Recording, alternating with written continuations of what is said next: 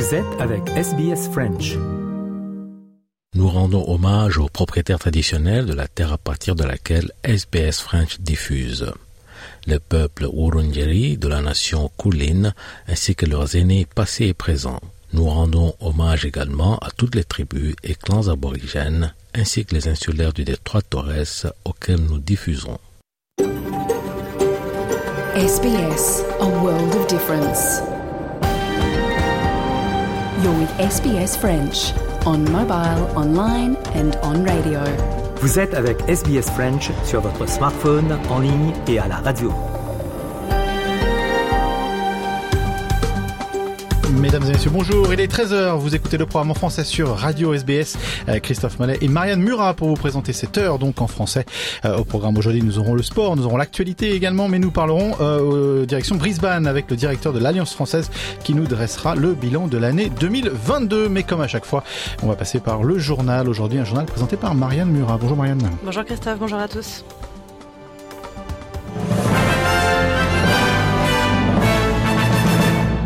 Et à la une de ce jeudi 22 décembre, la visite de Penny Wong en Chine pour des discussions bilatérales avec Wang Yi, qualifiée de véritable succès par la coalition. Le réchauffement diplomatique entre Canberra et Pékin semble être en marche. Volodymyr Zelensky aux États-Unis pour son premier voyage en dehors d'Ukraine depuis le début de la guerre. C'était il y a 301 jours. Le président ukrainien peut compter sur le soutien euh, infaillible de son homologue Joe Biden. Et enfin, grosse déception pour l'Agence spatiale européenne. Une de leurs fusées s'est perdue cette nuit dans l'espace. 10 minutes seulement après son décollage. Reportage à suivre.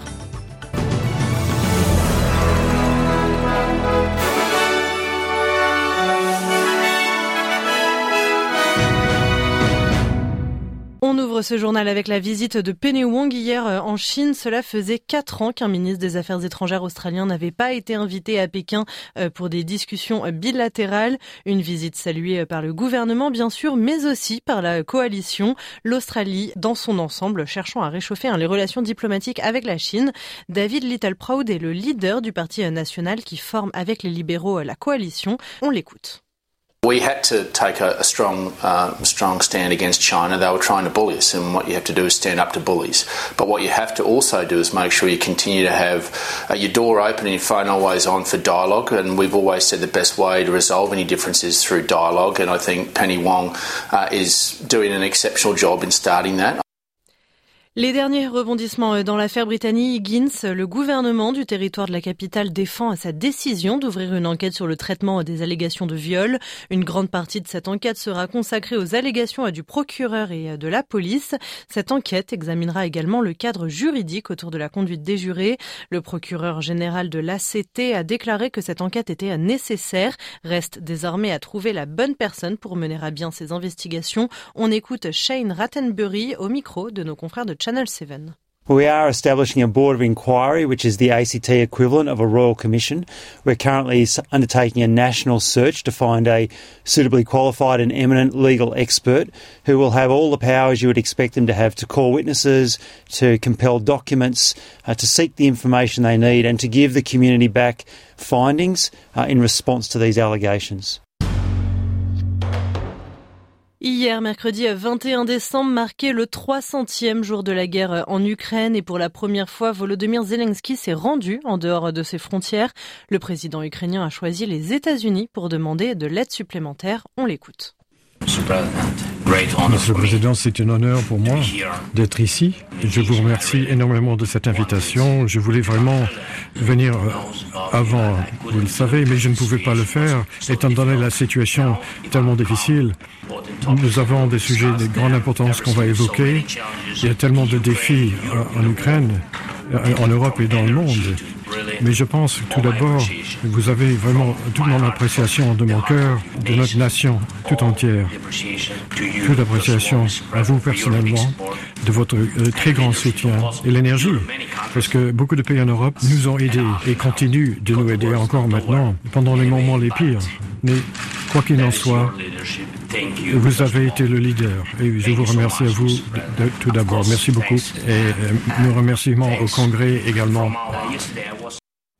Volodymyr Zelensky euh, qui est ensuite allé à la rencontre du Congrès américain. Les sénateurs et les députés ont voté euh, pour une enveloppe supplémentaire d'aide à Kiev, preuve du soutien euh, indéfectible hein, de Joe Biden à Volodymyr Zelensky.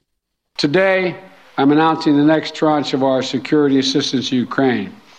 $1.85 billion package of security assistance that includes both direct transfers of equipment to that Ukraine needs, as well as contracts to supply ammunition Ukraine will need in the months ahead for its artillery, its tanks, and its rocket launchers.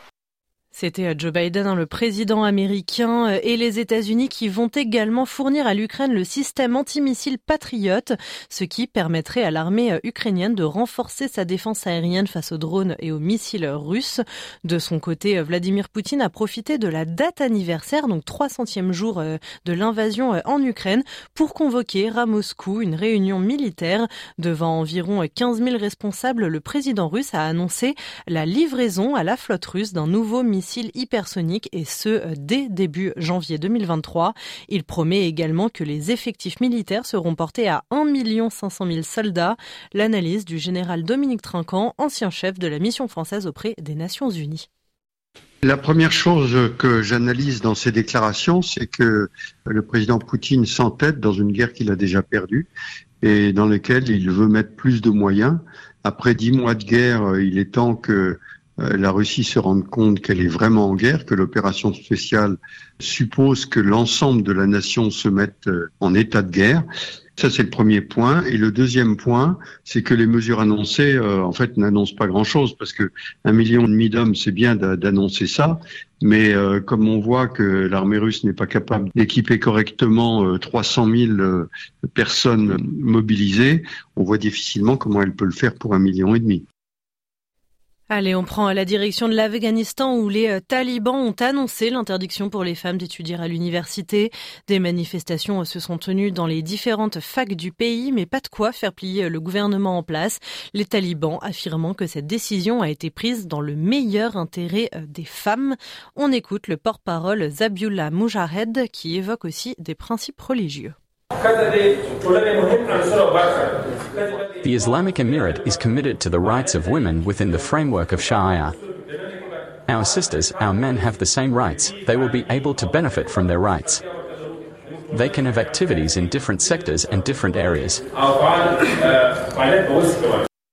Au Pérou, à présent, de nombreux touristes internationaux ont enfin pu quitter euh, le pays après des semaines de tensions politiques ayant suspendu euh, l'intégralité du service des transports. Plus d'une centaine d'Australiens faisaient partie de ces touristes bloqués. On écoute le témoignage de l'un d'eux. Euh, il s'appelle Macar. I flew from Cusco here to Lima and had to wait to pick up my bag and then um, got in a long line for United Airlines to check, recheck my bags here at the Lima airport. And at first they weren't even letting people go into the line to check bags, so there was a huge long line just in the lobby of the airport. And then after about 10 minutes, they started letting people file into the. Macar, une touriste australienne qui était coincée au Pérou et qui va euh, pouvoir rentrer euh, en Australie. Ces tensions politiques ont eu d'autres conséquences, hein, notamment plus graves que l'arrêt des transports. Au moins 21 personnes euh, ont perdu la vie depuis le 7 décembre, date du début des manifestations.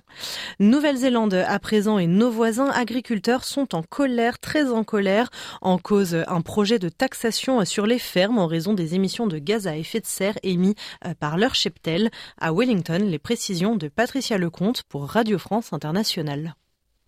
Si le méthane expulsé par l'euro du bétail est moins abondant et plus volatile dans l'atmosphère que le dioxyde de carbone, il interfère plus puissamment dans le changement climatique. Selon les scientifiques, le méthane est responsable d'environ 30% du réchauffement de la planète, alors même qu'il ne compose qu'une fraction du gaz à effet de serre. Soucieux de mieux contrôler l'empreinte environnementale de ces 6 millions de vaches et de ces 26 millions de moutons, le gouvernement néo-zélandais veut donc instaurer une taxe sur les émissions de méthane et de protoxyde d'azote le plan prévoyait une taxe proportionnelle aux émissions des animaux de chaque éleveur. Mais face à la colère du secteur agricole, le gouvernement a fait de nouvelles propositions, notamment de compenser les émissions de carbone animal par de la civiculture qui consiste à planter sur les exploitations des essences qui favorisent la régénération naturelle afin de bénéficier d'une taxe moins élevée. Pour le moment, les éleveurs restent sur leur position. Ils réclament l'abandon de ce nouvel impôt qui, selon eux, risque de faire grimper les prix et d'affaiblir la compétitivité du secteur agricole néo-zélandais à l'international.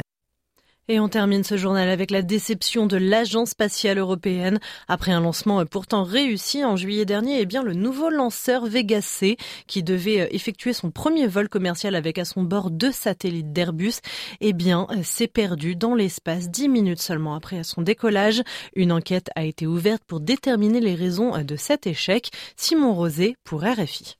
On s'y attendait, confirmation lors d'une conférence de presse, Vega C cloué au sol le temps d'une enquête indépendante sur les causes de cet échec. Visage fermé, les responsables du programme n'ont pas souhaité répondre aux questions des journalistes, un signe qui ne fait que confirmer que l'affaire est très mal vécue à Kourou, le centre spatial européen, mais aussi en France, siège d'Ariane Espace, et également en Italie, pays d'Avio, l'industriel en charge de Vega. Nous prenons l'entière responsabilité de cet échec, a d'ailleurs assuré Giulio Ranzo, le patron de l'entreprise.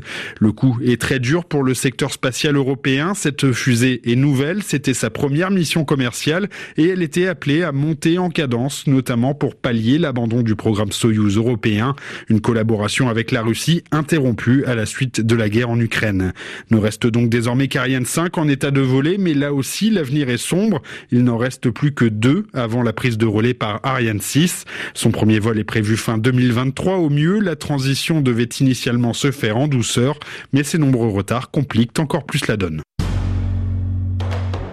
13h11 minutes sur SBS French, l'heure de faire le point sur la météo de ce jeudi après-midi. Du soleil à Perth, il fait 36 degrés, 25 degrés à Adélaïde, Melbourne 25 degrés également, des nuages à Hobart comptez 23 degrés, des averses à Canberra 21 degrés, averses également à Sydney comptez 24 degrés, 28 à Brisbane, 31 à Cairns, 31 également à. Le rappel des titres, la visite de Penny Wong en Chine pour réchauffer les relations diplomatiques entre Pékin et Canberra qualifiées de succès. Volodymyr Zelensky aux États-Unis pour son premier voyage hors d'Ukraine depuis le début de la guerre. Le président ukrainien pouvant compter sur le soutien infaillible de Joe Biden et une fusée perdue dans l'espace. L'agence spatiale européenne essuie un échec.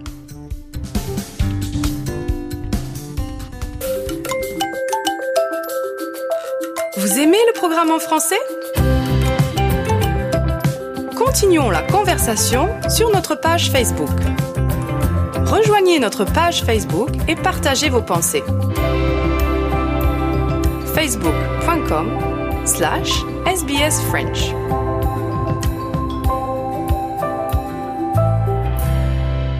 Restez sur SBS French. Merci d'avoir suivi le journal. Tout de suite, c'est les sports qui sont signés Jean-Noël Ducasse.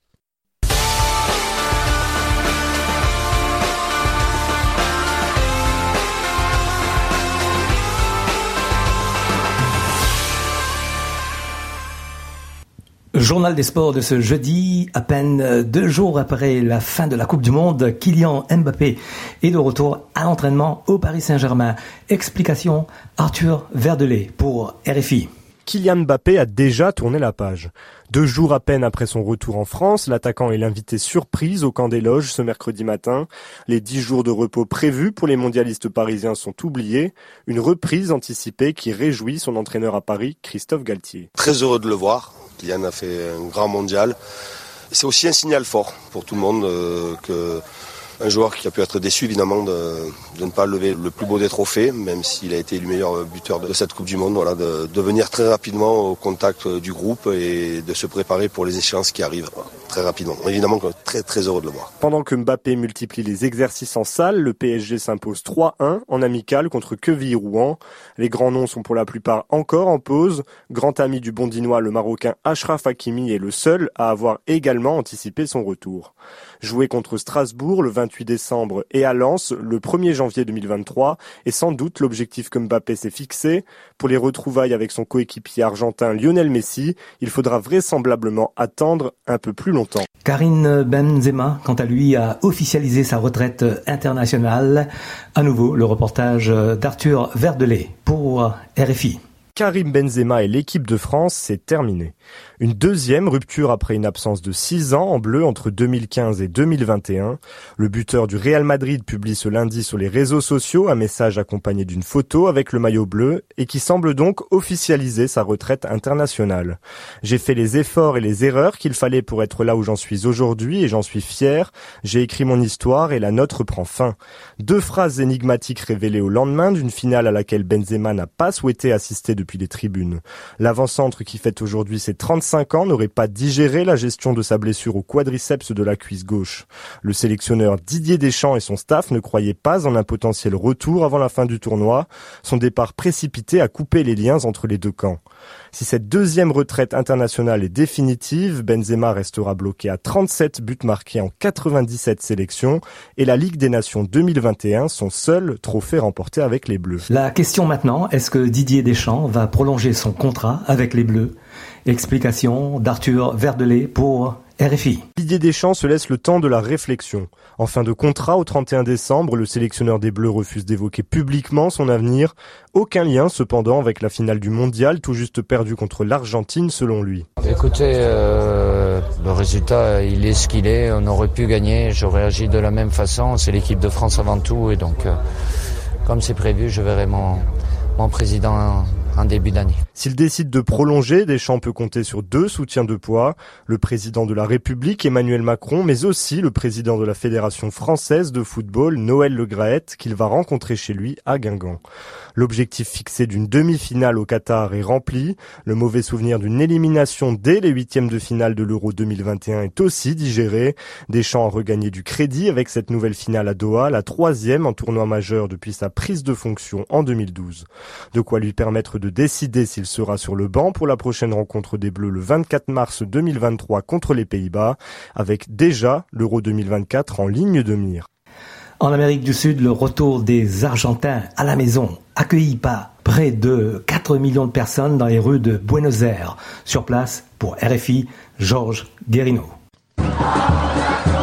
Le chant préféré des Argentins a résonné toute la journée. Luis, 41 ans, est venu de Cordoba à 700 km de la capitale pour fêter ce titre attendu depuis 1986.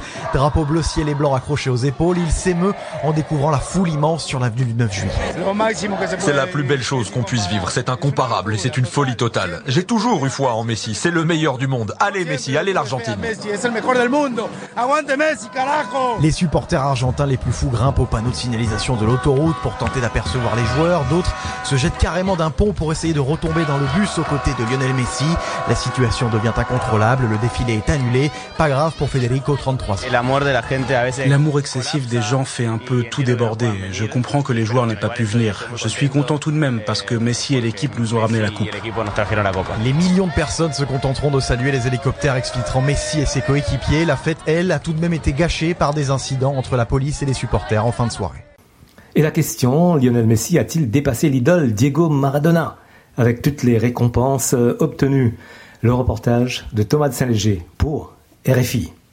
Lionel Messi a maintenant tout gagné, les titres, les cœurs des Argentins. A-t-il pour autant dépassé l'idole Diego Maradona? Écoutez la réponse du plus français des Argentins ou l'inverse, l'ancien chef du service des sports de RFI, Alejandro Valente, au micro d'Eric Mamrut. Au niveau du palmarès, incontestablement, Messi aujourd'hui est passé devant Maradona. Ils ont tous les deux une Coupe du Monde, une finale perdue. Mais Messi a en plus une Copa América gagnée l'année dernière, alors que Maradona n'a jamais remporté ce trophée. Messi a aussi en sa faveur une médaille d'or aux Jeux Olympiques. Et puis Messi a surtout un palmarès club qui est incomparable par rapport à celui de Maradona. Est-ce que ça veut dire que Messi est totalement devant Maradona? Je pense que les Argentins sont partagés à ce sujet parce que Maradona avait cette dimension un peu mythologique des gars qui se battaient contre tout le monde, y compris contre lui-même. Alors que Messi est un peu la version clean de Maradona, sans tous les défauts qu'il avait, mais avec peut-être moins ses côtés attachants que pouvait avoir Maradona. Donc les gens peut-être s'identifient un peu davantage à ce personnage euh, presque de roman qu'était Maradona. Mais Lionel Messi, lui, n'a peut-être pas écrit toutes les pages de son histoire. Il pourrait continuer quelques matchs encore avec euh, la sélection argentine. Et puis n'oublions pas le retour des Lions de l'Atlas à Rabat au Maroc avec ce reportage de Victor Moria pour Radio France Internationale. 1h30 de bonheur. Sur les routes entre l'aéroport de Salé et Rabat, des dizaines de milliers de fans sont venus acclamer leur star.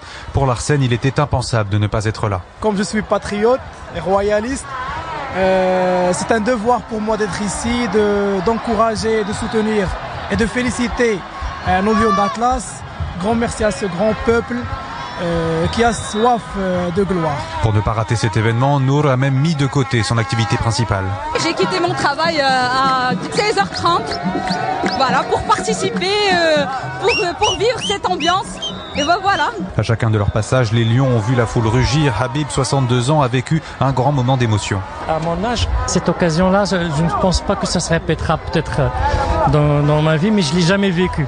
Donc pour une première, j'aimerais bien la vivre et leur souhaiter la bienvenue. Après la parade, place au dîner de gala organisé au Palais Royal. Les joueurs ont été décorés par le souverain Mohamed VI en personne. Enfin, un mot de rugby. Bernard Laporte, le président de la Fédération française, refuse de démissionner de son poste et la ministre française des Sports est déçue. Précision Arthur Verdelet pour RFI. Amélie Oudéa-Castera doute de l'efficacité de la mise en retrait provisoire de Bernard Laporte. Le patron du rugby français vient d'être condamné à deux ans de prison avec sursis pour corruption et prise illégale d'intérêt, mais refuse de démissionner de son poste. La ministre s'est montrée claire sur France 2. Ce choix ne la convainc pas. Dans la mise en retrait, il faut qu'on comprenne exactement ce que ça veut dire. C'est pas une notion qui est prévue par les textes euh, et par les statuts. Donc, il faut qu'on comprenne de quelle garantie elle s'accompagne. Et tout ça doit être regardé. Moi, j'aurai l'occasion de m'entretenir de tout cela avec le président du comité d'éthique cet après-midi. Et je verrai en effet euh, Bernard Laporte. Je dis ce qui est absolument capital dans cette affaire, c'est qu'on ait vraiment le plus haut niveau d'exigence morale parce qu'il s'agit de l'image de la France à huit mois de cette Coupe du Monde qui doit être un immense moment là aussi. Euh, de, fierté pour notre pays. La ministre des Sports Amélie Oudéa-Castera sur France 2. Pour rappel, la France organisera la Coupe du Monde de rugby du 8 septembre au 23 octobre 2023. Voilà pour le journal des sports de ce jeudi.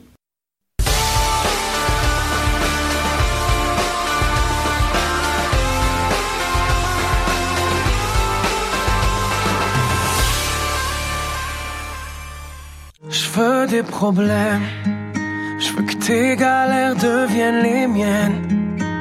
Je veux que tu me balances au visage tes orages, tes peines pour des nuits diluviennes. C'était Amir avec euh, longtemps, une chanson qui a marqué euh, l'année 2022 sur les ondes de radio SBS en français. Il est 13h27 minutes. Et bien on va parler euh, d'économie maintenant, tout de suite après une page de pub.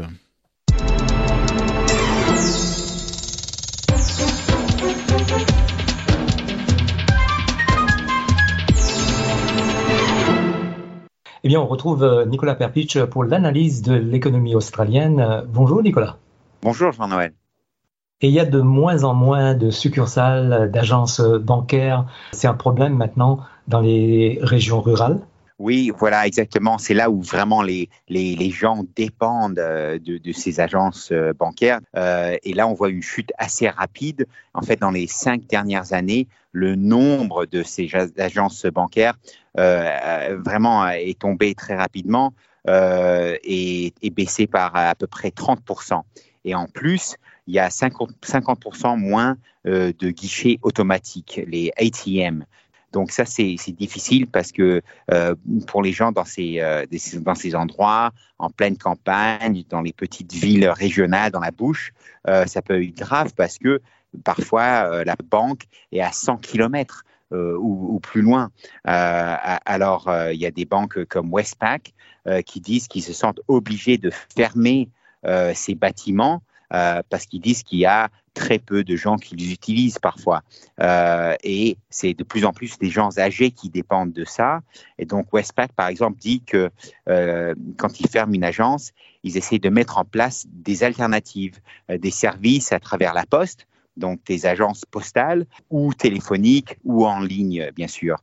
Euh, mais le problème, c'est que des gens dans les régions, souvent, ils veulent ils veulent du liquide, ils veulent de, de, l'argent, des espèces. et ça, ça devient plus difficile à, obtenir. Et donc même euh, le ministre fédéral Stephen Jones a dit que euh, c'est pas sûr que les agences bancaires d'Australia Post peuvent vraiment offrir les mêmes services, les services nécessaires dans ces endroits.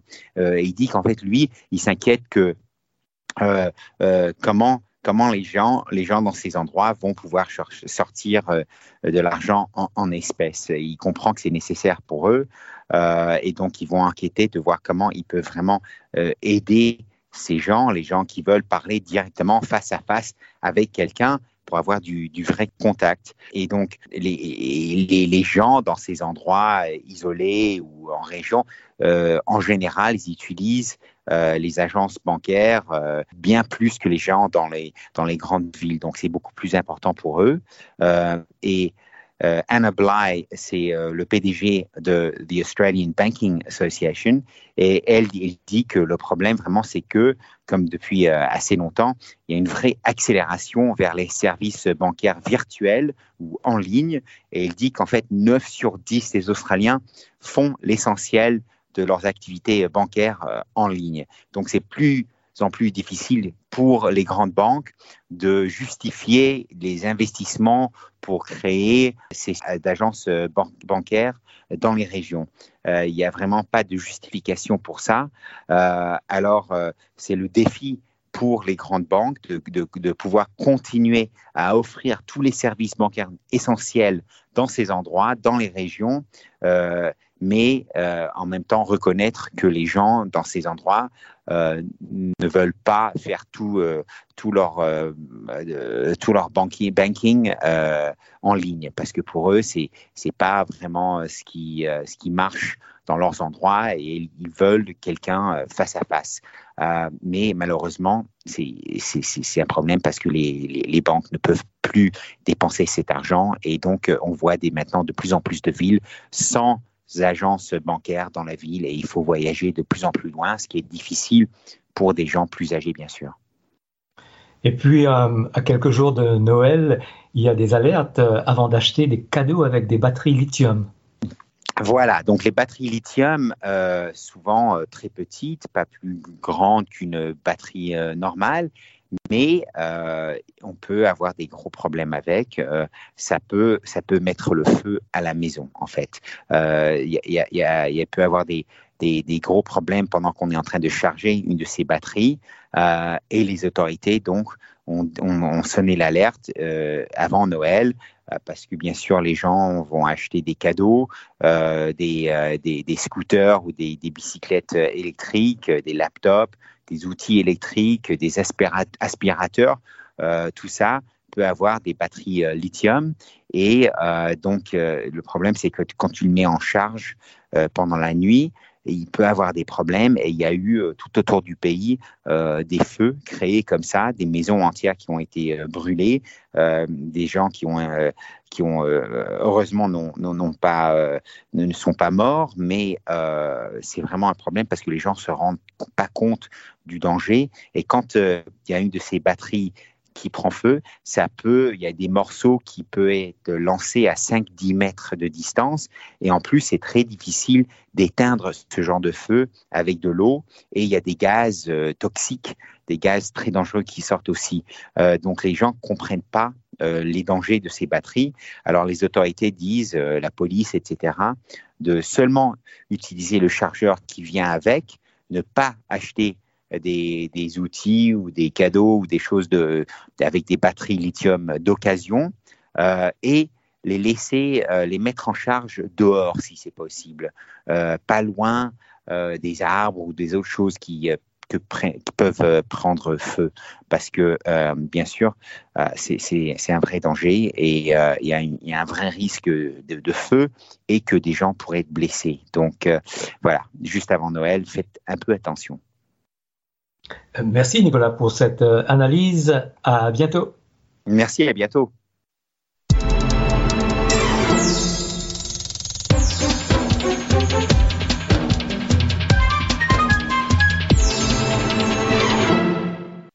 chante un baiser, je chante un baiser osé sur mes lèvres déposées par une inconnue que j'ai croisée. Je chante un baiser et c'était Alain Souchon, pardon, avec cette chanson Le baiser, euh, qui fait partie de notre euh, sélection musicale de l'année. Hein. C'était un des titres phares, encore une fois, euh, de l'année 2022 au micro de SBS en français. Il est 13h39 minutes. Direction maintenant Brisbane et le directeur de l'Alliance française qui dressera un bilan, qui dresse un bilan de l'année 2022. Une interview au micro de notre collègue Jean-Noël Ducasse, tout de suite après ça.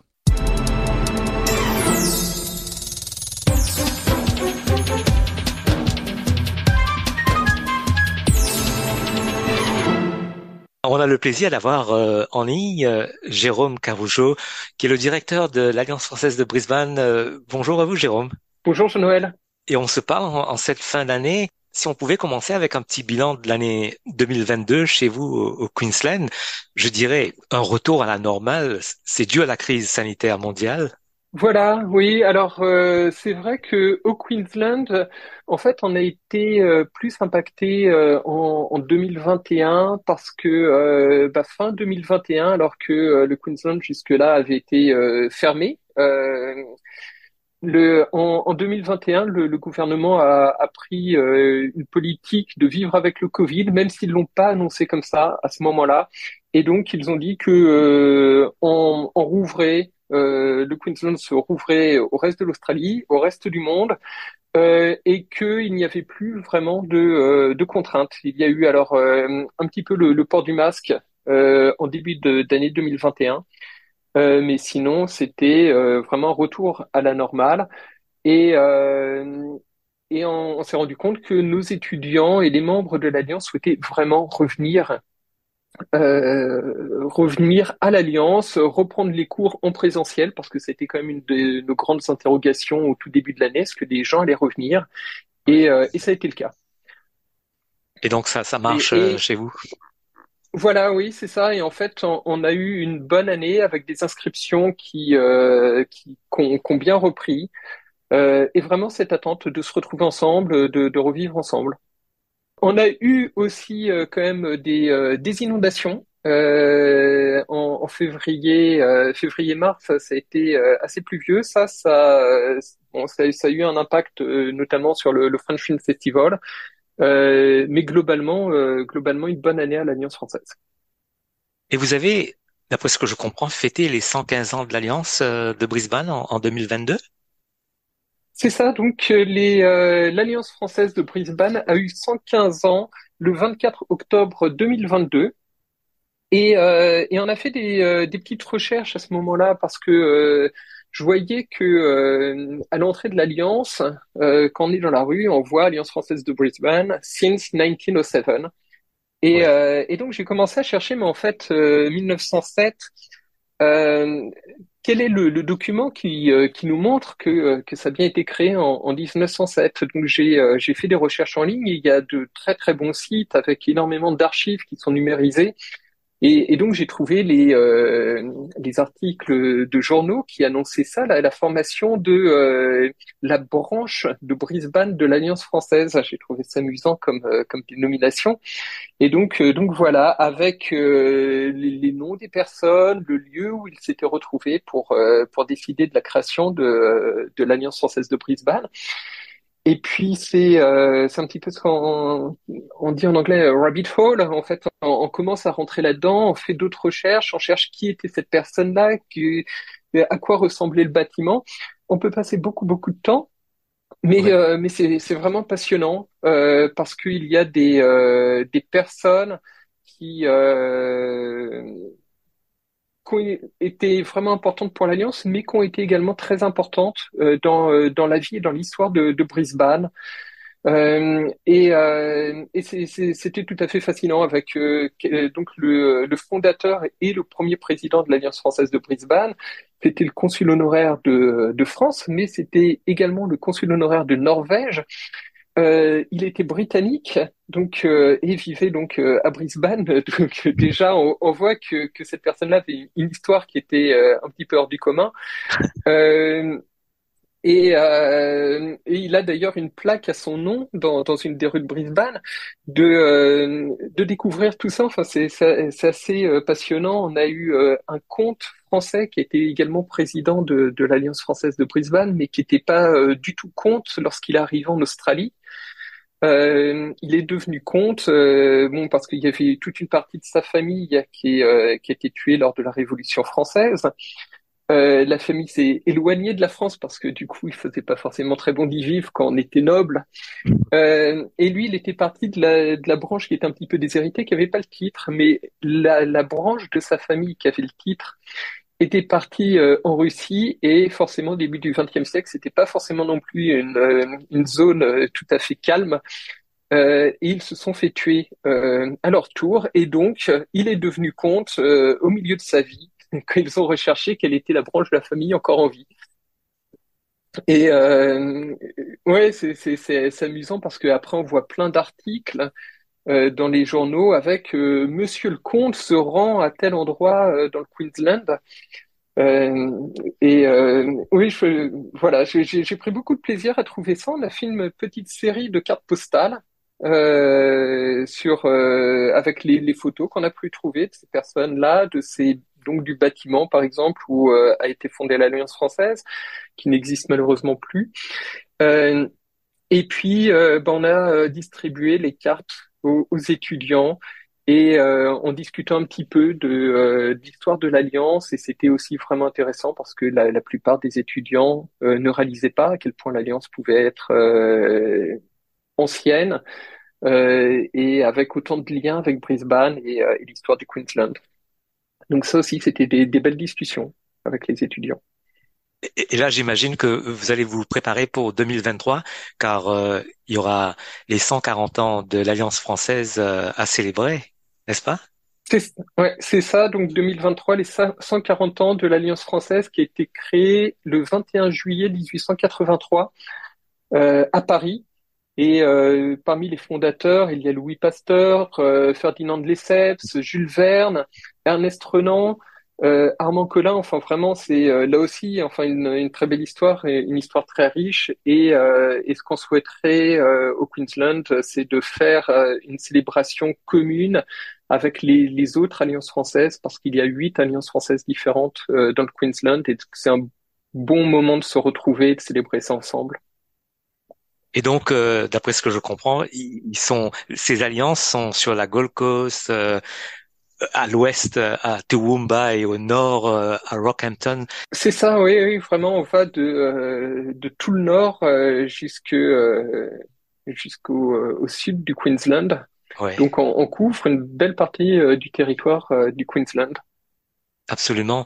Et si on pouvait peut-être euh, parler des, événements qui vont venir assez rapidement. J'imagine que, les cours vont bon train et que vous préparez déjà pour euh, la rentrée début janvier de 2023. C'est ça. Alors oui, on se prépare pour la rentrée 2023. Euh, Effectivement, les, cours vont bon train. Euh, et pour les locaux, on a récemment fait l'inauguration. Donc c'était euh, fin octobre l'inauguration de notre euh, nouvel espace euh, Nouvelle-Calédonie, qui est également un espace jeunesse. Donc quand on entre à l'Alliance française de Brisbane, maintenant on arrive directement sur cet espace Nouvelle-Calédonie avec un mural qui donne vraiment envie de d'aller visiter ce, ce territoire français. Euh, qui, est, euh, qui est juste à côté de Brisbane. Hein. C'est deux heures d'avion euh, de, de, Brisbane. Et, et c'est un, un, un, endroit très très sympathique pour les enfants, avec un, un mobilier qui a été pensé pour eux, avec différentes zones, des zones de lecture au calme, des zones pour des activités collectives.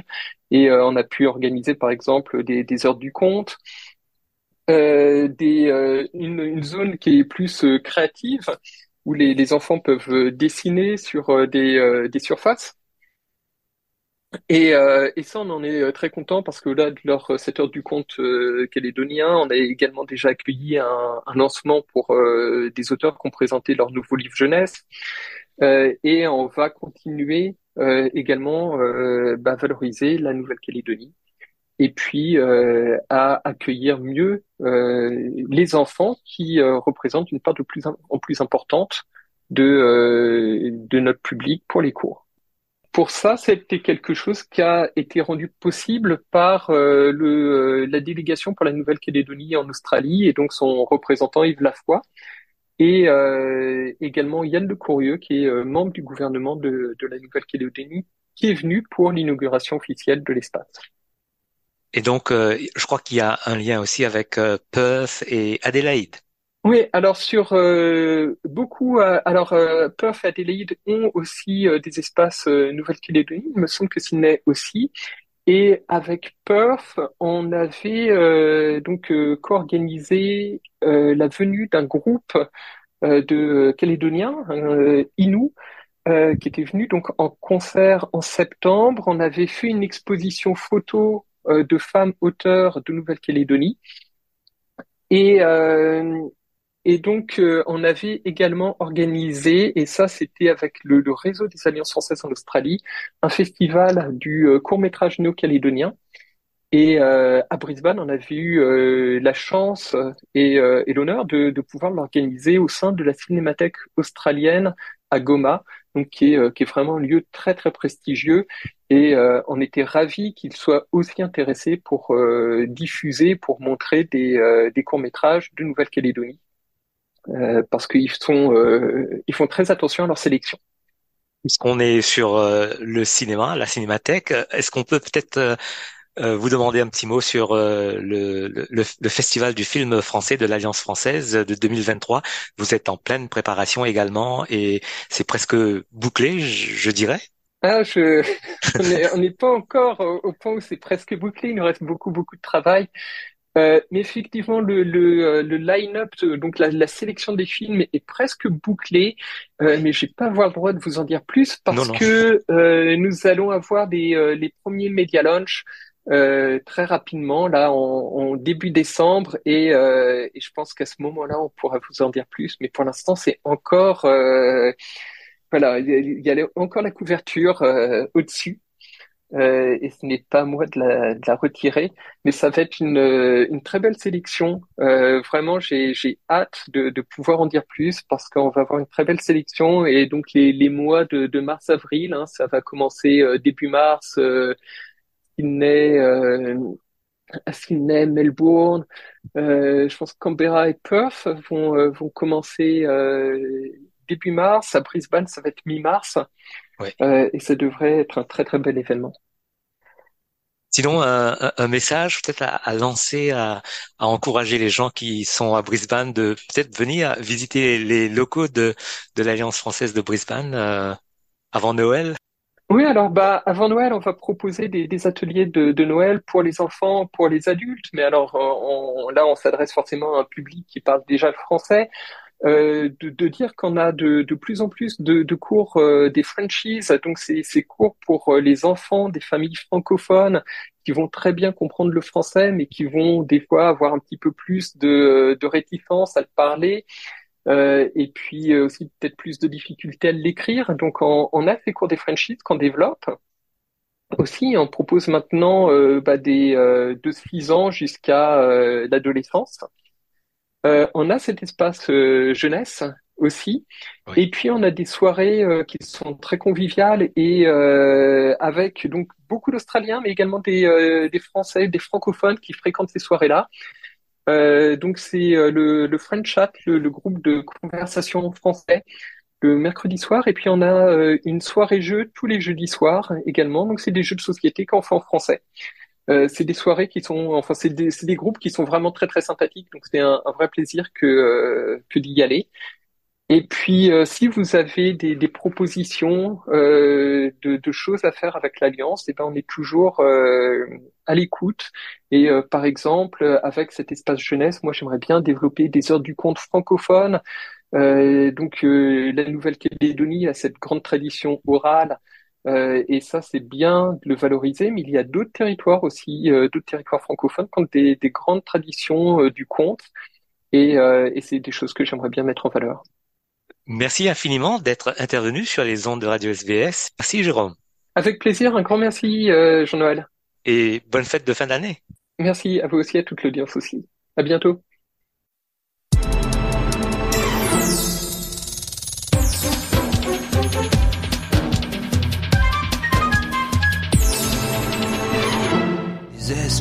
Et la hauteur sous plafond. Tu me manques pourtant, tu es là. Tu me manques pourtant, tu es là. Le bleu du ciel, l'horizon, les nuages et la hauteur sous plafond. Tu me manques pourtant, tu es là. Tu me manques pourtant, tu es là. Et c'était Gaëtan Roussel jusqu'à la dernière note avec euh, la voix, bien entendu, de Vanessa Paradis. Et cette chanson, Tu me manques pourtant, tu es là. 13h58 minutes, on va faire un retour sur les grands titres de l'actualité pour aujourd'hui. Et dans l'actualité de ce 22 décembre, la visite de Penny Wong en Chine pour des discussions bilatérales avec Wang Yi, euh, qui sont eh bien qualifiées de véritables succès par la coalition. Le réchauffement diplomatique entre Canberra et Pékin semble donc être en marche. Volodymyr Zelensky est aux États-Unis pour son premier voyage en dehors d'Ukraine depuis le début de la guerre. Euh, c'était d'ailleurs il y a 301 jours. Le président ukrainien peut compter sur le soutien infaillible de son homologue euh, Joe Biden. Grosse déception pour l'agence spatiale européenne. Une de leurs fusées s'est perdue cette nuit dans l'espace, 10 minutes seulement après son décollage. Et enfin, on apprend que le Tour de France en 2024 s'élancera d'Italie, un grand départ donné de Florence, une première historique, une 111e édition spéciale. Les Jeux Olympiques obligent, et eh bien se terminera le 21 juillet à Nice.